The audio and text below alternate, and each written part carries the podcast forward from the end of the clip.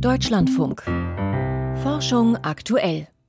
Der erste Ballon, der für Aufsehen sorgte, war 60 Meter groß und schwebte mehrere Tage über Nordamerika, bevor der US-Präsident den Befehl gab, ihn abzuschießen.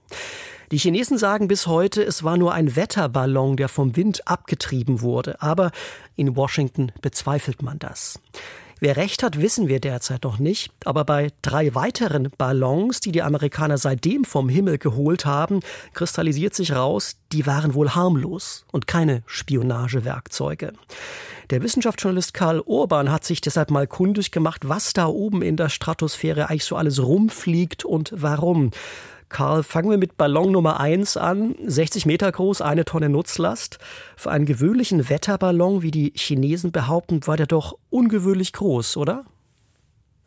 Nein, also ein gewöhnlicher Wetterballon war das definitiv nicht. Also ich habe mal beim deutschen Wetterdienst nachgefragt und der lässt zum Beispiel täglich Wetterballons starten, die auch schnell mal auf 30 Kilometer aufsteigen, also mitten in die Stratosphäre hinein die können sich auch tatsächlich auf einige Meter aufblasen, dann je höher, sie steigen. Allerdings sind diese Ballons schon trotzdem vergleichsweise klein. Also die tragen wirklich winzige Nutzlasten, so kleine Messgeräte, die so ein paar Stunden arbeiten, Druck, Temperatur messen unter anderem.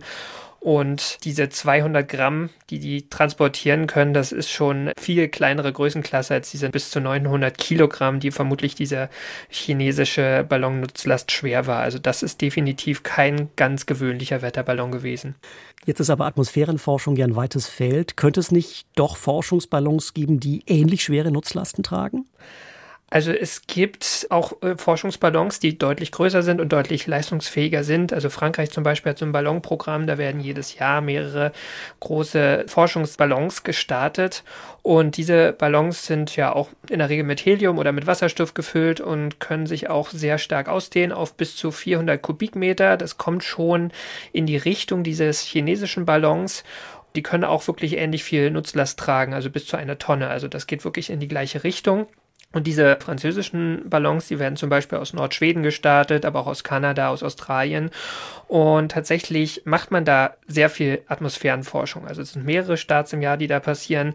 Da geht es um großräumige Brände und wie da Partikel in die Stratosphäre gelangen. Es geht aber auch tatsächlich um den Strahlungshaushalt der Erde. Also der Kernbereich des Treibhauseffektes passiert in der Stratosphäre. Und das sind also wirklich wichtige Forschungsprojekte, die da laufen und natürlich nicht nur in Europa, sondern weltweit. Also tatsächlich durchaus möglich.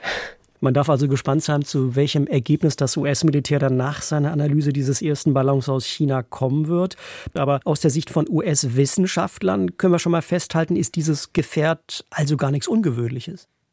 Technisch jedenfalls nicht. Also die größten Forschungsballons, die gestartet werden, die werden tatsächlich von US-Boden gestartet oder von US-Wissenschaftlern gestartet. Da gibt es ein großes Programm, unter anderem von der NASA betrieben.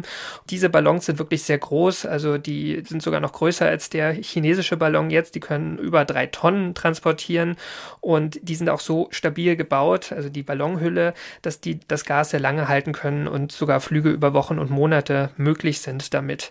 Das heißt, das ist nichts Ungewöhnliches. Die NASA startet zum Beispiel auch sehr gerne mal von Nordschweden und fliegt über den Atlantik Richtung Nordamerika, um dort oben die Stratosphäre zu untersuchen was so ein bisschen ungewöhnlich ist an diesem Fall, also ein Forscher, mit dem ich darüber gesprochen habe, der sagte, es ist recht ungewöhnlich, dass China behauptet, dass der Ballon sich da einfach davon gemacht hat.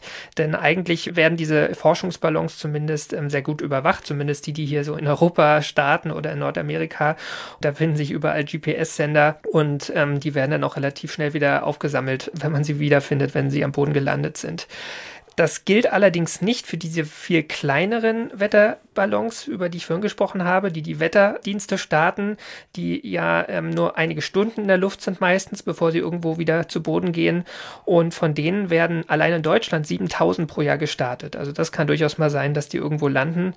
Das erklärt vielleicht auch ein Stück weit diese aktuelle Hysterie, denn diese kleineren Ballons, ein Forscher hat die herrenloser Luftmüll genannt, ja, die könnten aus einer größeren Entfernung natürlich schon mal auch mit so einem potenziellen Spionageballon verwechselt werden. Und genau das war vermutlich auch der Grund für die drei letzten Abschüsse von Ballons. Soweit das Gespräch mit Karl Urban. Vielen Dank.